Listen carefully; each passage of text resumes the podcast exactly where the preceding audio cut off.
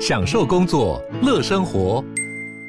就算不在办公室，也能从容应对线上会议。HP Dragonfly 透过专业的 HP Presence 设计，内建降噪及会议快速键，搭配清晰的 Bang & Olufsen 音效，增强音讯及视讯功能。HP Dragonfly 顶级商务笔电，采用 Windows 11专业版，让您在会议中享有最佳的视觉和听觉品质。嗨，我是宝可梦。如果你喜欢今天的节目，也欢迎你先订阅我们的频道，然后也别忘了五星评价哦。今天的主题是宝可梦陪你读本书《财富自由实践版》，所以现在四百三或现在五百一，当然是相对便宜。嗨，我是宝可梦，欢迎回到宝可梦卡好哦。上个周末啊，哈，我去诚品看书，然后发现有一本书蛮有趣的哦，叫做。财富自由的实践版，它好像是才两个礼拜前新推出来的书吧，所以还蛮新的。所以如果你们有去书局走走光，你们可以拿起来翻一翻，我觉得蛮妙的哈。它作者有两个人，一个是沈慧慧，一个是梁鸿俊，这听起来很像是中国，就是我们台湾这边的人的这个名字，对不对？而事实上他们不是哦，就是一个是中国的女生，就是移民到加拿大去，然后努力的，就是。工作赚钱，然后想要尽快的脱离贫困，这样子，好，这蛮有趣的。这本书呢，它其实呃分了三个部分，然后每一个部分就是在讲一一些不同的主题。比如说第一个部分，它讲的是金钱值得血汗泪哦，就是他在讲的是他个人为了要去谋生存，然后努力的赚钱的故事。先从他的小时候，比如说。他因为在中国长大，所以非常的贫困哦，所以他的一些玩具什么的，别人可能都是爸爸妈妈给他好的东西，那可是他没有，他就是要在垃圾堆里面要去挖宝来玩这样子。好，那后来有机会就是跑到国外去读书，跟着家人移民过去之后，然后呢，他也受到家里面的影响，所以很努力的念书这样子。但是让他也体悟出一个道理哦，就是说，如果你想要财富自由，好，不是人人都可以像贾博士一样，可以就是。创造一个新的企业或者是一个新的公司，一个划时代的产品，然后来赚大钱，没有办法。或者说，你有没有办法像巴菲特一样，就是有一个非常非常聪明的脑袋，然后可以靠着投资，然后就可以累积大量的财富？其实没有办法。百分之九十九以上的人哦，都是苦干实干、认真努力的存钱，然后想办法就是做到财富自由。这个作者非常的妙，他在三十一岁的时候就可以。环游世界了，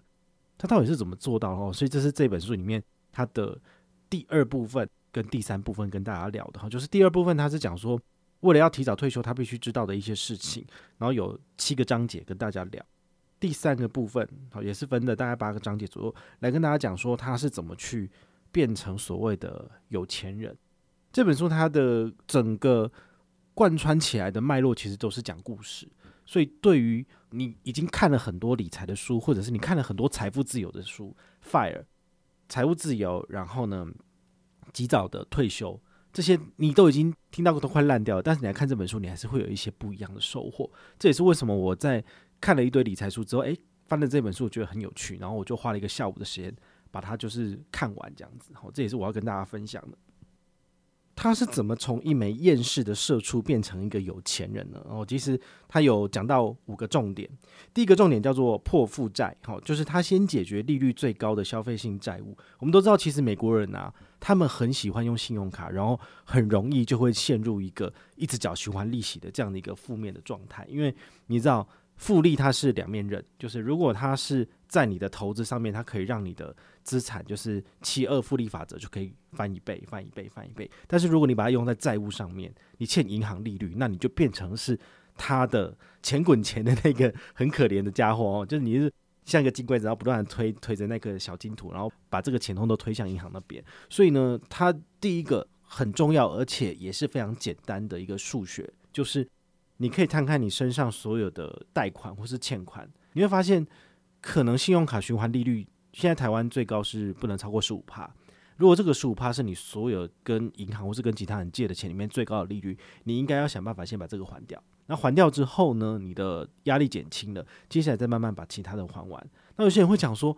那我可不可以借钱去投资？然后其实前一阵子刚好我的公司同事哦，他有问我一个问题，我觉得蛮妙。他说：“诶，那个 Line Bank 的这个信用贷款啊，最低一点五八的利率，而且它的绑约期只有一个月，最高可以借三百万。我可不可以借这个钱，然后跑到股市去买，然后就是等，比如说一年两年，然后我的钱就可以翻一倍了？因为毕竟现在股市低迷嘛，等于是低点可以进场。那我个人的讲法是，我不建议他这么做。为什么？因为你去借钱，这不是稳赚不赔的，对不对？你要付给银行的利率是每年每月每分每秒都要付钱给银行，因为你跟他借钱嘛。你拿到的这个钱拿去市场里面投资，真的一定会赚吗？你说台积电在前两个礼拜来到四百三这么低，来到四百三这么低，你真的有买吗？你没有买，你现在再借钱去买，是不是风险就稍微高了一点？很多很多的人都在网络上面讲，或者是很多的老师都说，哎。台积电上看八百、一千、一千二，所以现在四百三或现在五百一，当然是相对便宜啊。不过这件事情真的有一个准吗？就是很难去讲这件事情。所以我觉得为为了要破除这个我自己的投资心魔，我的做法就是我每个月持续定期定额五千到一万在台积电上面，这样子对我来讲是最稳妥，而且不会去打乱我的生活步调的。那如果你要我忽然间借了一个三百万，然后丢到市场里面去，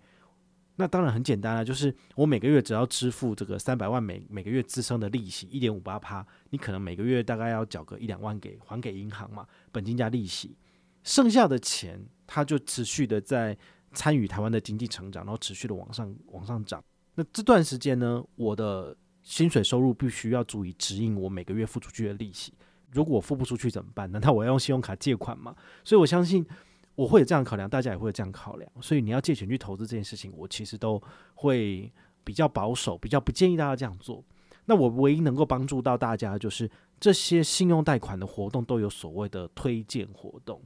那么他们其实是把你缴出去的那些开办费，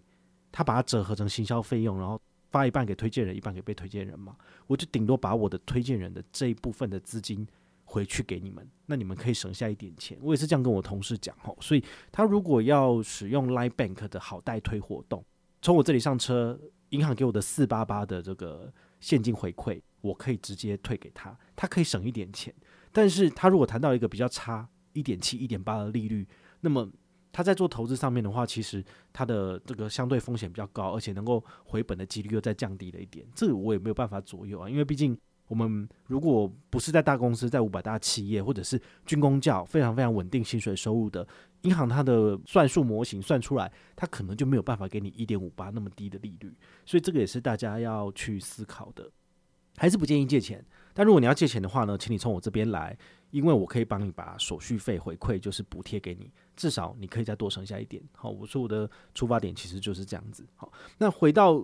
这本书的心得哈，他说第一个要破负债，所以他也是很极力的去建议大家，你那个负债利率比较高的先还完，然后利率低的慢慢还慢慢还，然后到最后你就是一个零负债的状况。好，基本上的话呢，你要把你的欠的钱全部还完，好，尤其是那些消费性的债务，尽量能省则省。所以这意思是什么？就是我介绍了这么多信用卡的优惠，好，我完全都不是希望你。陷入一个就是高消费的一个陷阱，也就是说，你用了信用卡的优惠用得很爽，但结果你却付不出钱。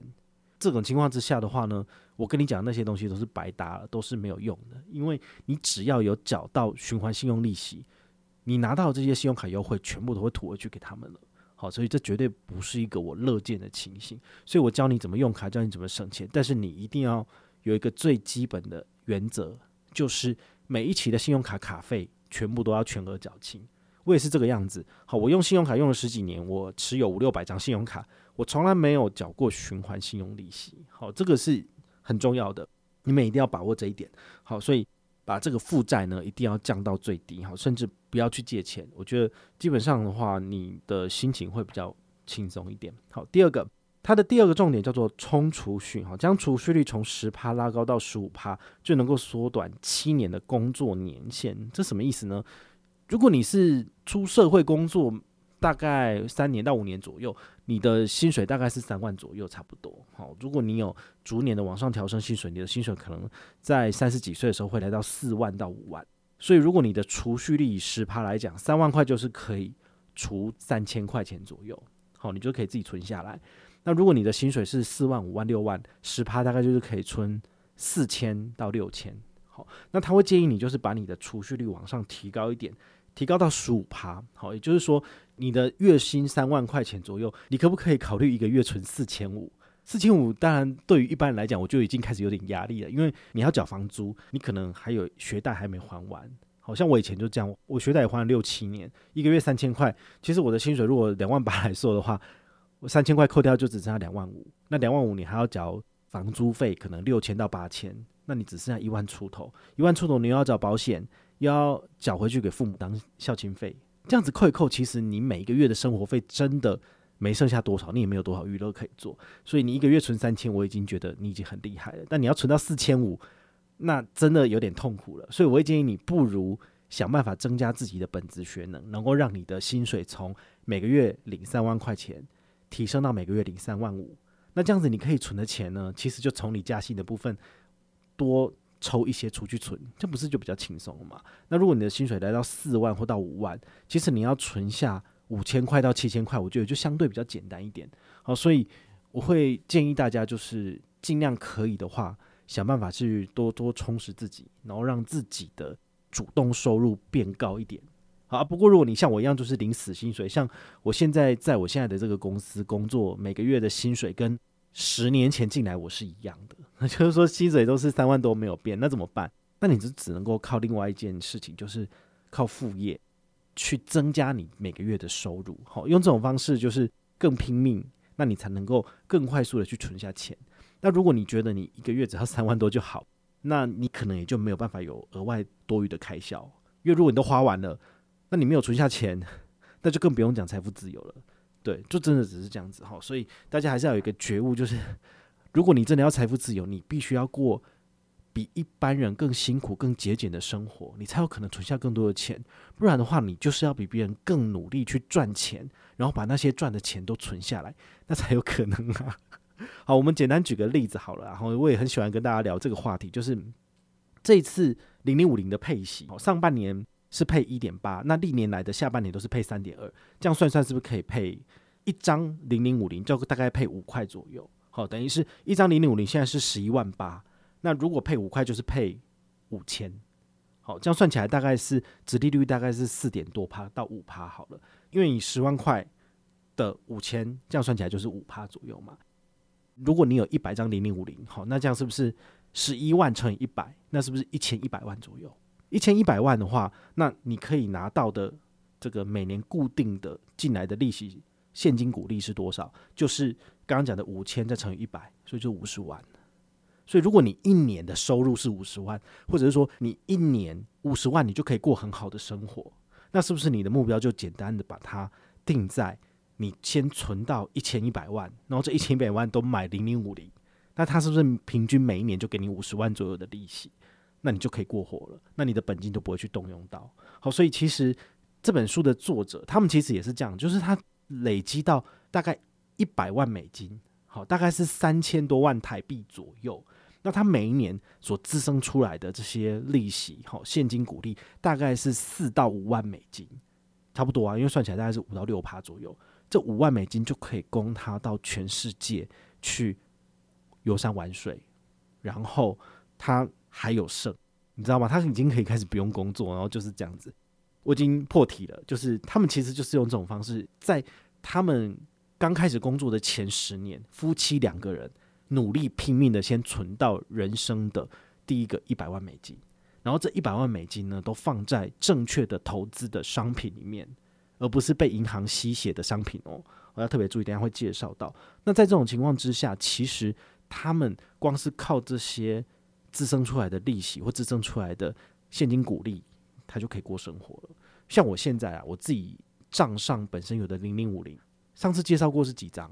二点六张哦，就是接近三张左右。所以如果我要达到这本书他们所谓的呃财务自由，然后每个月可以就是不用工作爽爽过生活，我大概至少要累积一百张以上。好，那累积一百张左右的话，我大概一年就会有接近五十万的现金股利。好，所以。这样除下来的话，我大概还要努力几年。如果我一年可以存二点六张的话，哎呀，是三十八年呢！我的天啊，我现在三十七岁的话，我得到七十岁啊，不行，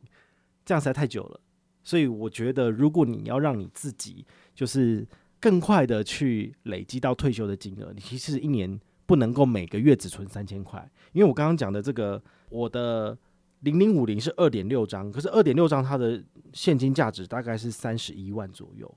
如果我一年存三十一万，我大概还要花三十几年才可以存到一千万，这合理吗？但是你如果一年要存三十一万，你等于一个月要存接近两万块钱呢，那怎么可能呢？所以，如果是小资主一个月只存三千块钱的话，那你要达到一千万的零零五零哈，你可能真的要存到你退休都还是不够，这样速度真的会有点慢呐。好，所以当然，呃，在这种情况之下，你就必须要透过呃市场，就是你钱放在股市里面，那每年持续不断往上往上增长，这样你的速度才会比较快。哈，就是透过时间复利，然后帮你把在市场上面的资金。持续的往上增加，好，就是他发给你的股利，你就再持续的再买这些小股，然后就不断放进去，不断放进去哦，真的是，哎，真的是越算真的是觉得心越寒这样子。好，第三个重点叫做稳投资，好，他建立所谓的收益护盾，尽管是在熊市也能够安心退休，这是什么意思呢？呃，我我看这本书，我觉得最大的收获就是这个 idea 哈，因为我觉我觉得这个概念很棒。我们都知道，其实如果我们退休那一年开始来提取市场上面我们放的这些资产，不论是股票的涨或跌，你都固定会投，会会来领回来嘛。但如果你在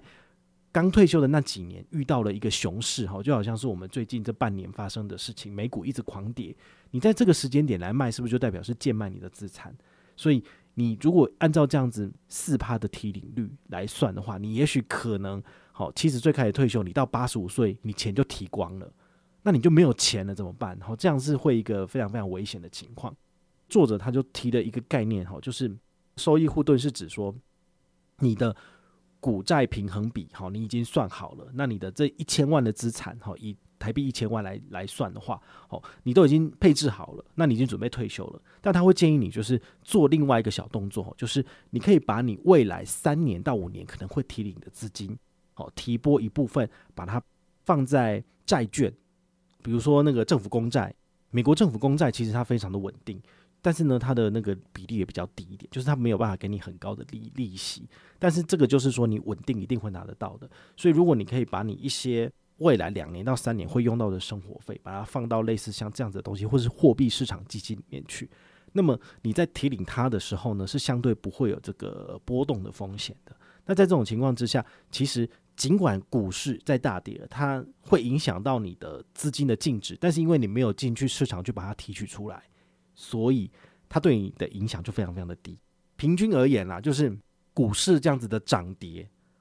大概他算过哈，在市场上大概不会超过两年左右。所以如果你有两年到三年的预备金放在那边，好，那你等到市场下跌的时候，你就不要因为恐慌而去出售，等到市场回稳了。那么你再去依你的比例去提领出来，那你不够的钱，你就先用你的这些缓冲的基金来做指引。我觉得这个也是蛮好的，这感觉就有点像是说，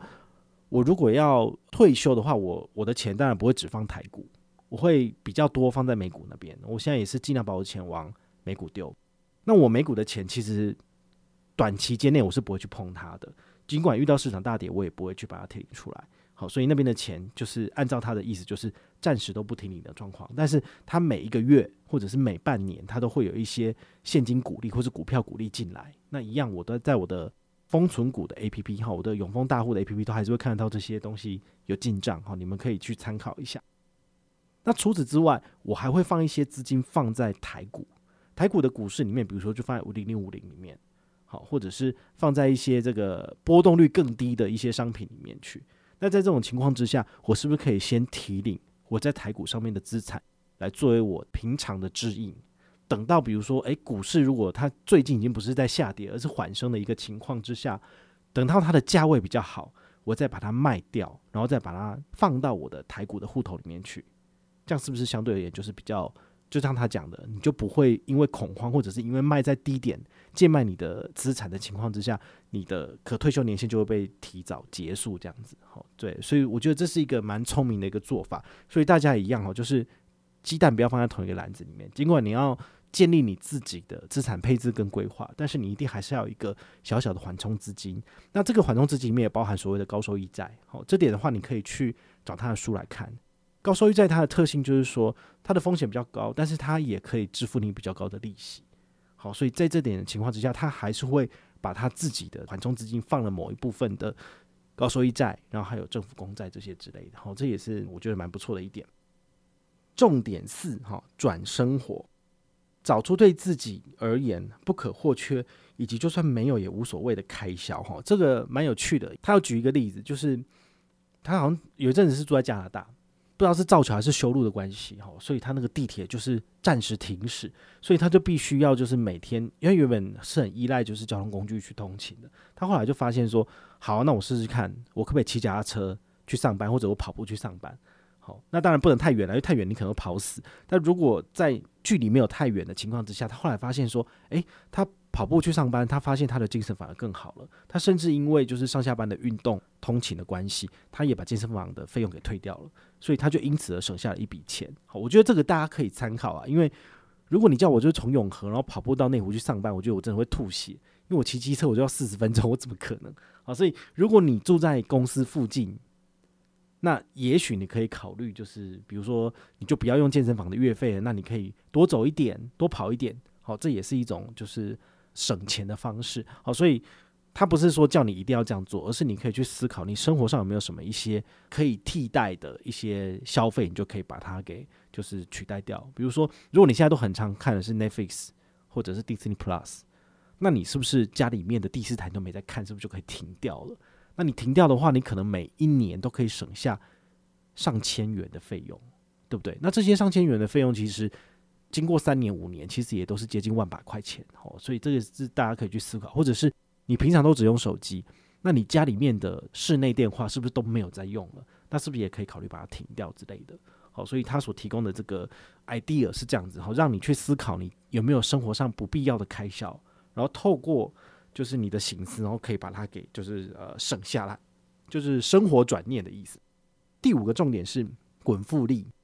不只是钱能滚钱哦，投资自己也能够获得超额的复利。这是什么意思呢？就是如果我只是在单纯的研究信用卡，那我就是永远都只能够省小钱。但是呢，我因为投资自己，比如说我开始去学习如何写部落格，我开始学习如何去架网站，然后当一个 YouTuber，那我就开始有一些额外的努力、额外的曝光、额外的收入。那这些东西呢，尽管是投资自己，但是呢，它也为现在的我就是带来了更多的收益。所以一样的道理就是，如果